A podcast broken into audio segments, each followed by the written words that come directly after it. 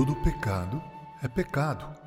No livro do Cântico dos Cânticos, capítulo 2, verso 15, eu e você lemos: Apanhai-me as raposas, as rapozinhas que devastam os vinhedos.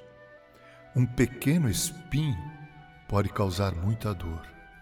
Uma pequena nuvem pode esconder o sol. Rapozinhas podem estragar as vinhas e pequenos pecados fazem mal ao coração terno.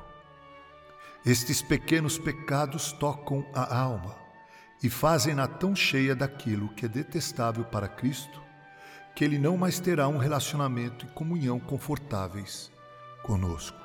Um grande pecado pode não destruir um cristão, mas um pequeno pecado pode torná-lo miserável. Jesus não andará com seu povo a menos que ele se afaste de cada pecado conhecido. Ele diz: Se guardardes os meus mandamentos, permanecereis no meu amor, assim como também eu tenho guardado os mandamentos de meu Pai, e no seu amor permaneço. Alguns cristãos raramente desfrutam a presença de seu Salvador. Por que isso? Certamente deve ser uma aflição para um filho sensível estar separado de seu pai você é filho de Deus e ainda assim está satisfeito em viver sem ver a face de seu pai? O quê? Você é esposa de Cristo e mesmo assim está contente sem sua companhia?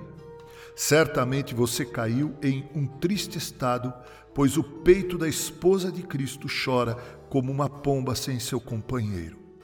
Faça então a pergunta: o que afastou Cristo de você? Ele esconde sua face atrás da muralha de seus pecados.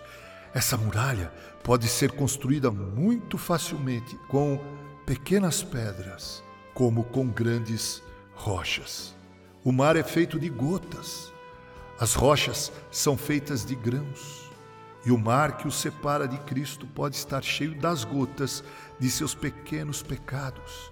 E a rocha que furou seu barco pode ter sido feita pelo trabalho diário dos habitantes dos corais de seus pequenos pecados.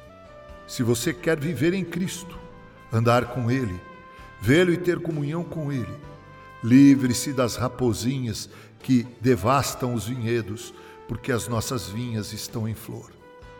Jesus o convida a ir com ele e apanhá-las.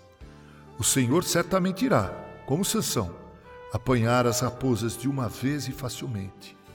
Vá você também a caçada com ele. Cuidado com os pequenos pecados. Com carinho, Reverendo Mauro Sergio Aiello.